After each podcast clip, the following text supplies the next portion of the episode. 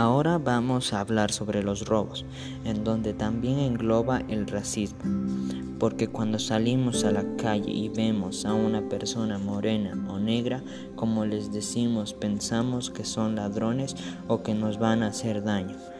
Pero no nos damos cuenta que la gente que usa corbata y traje también roban y abusan de los más indefensos.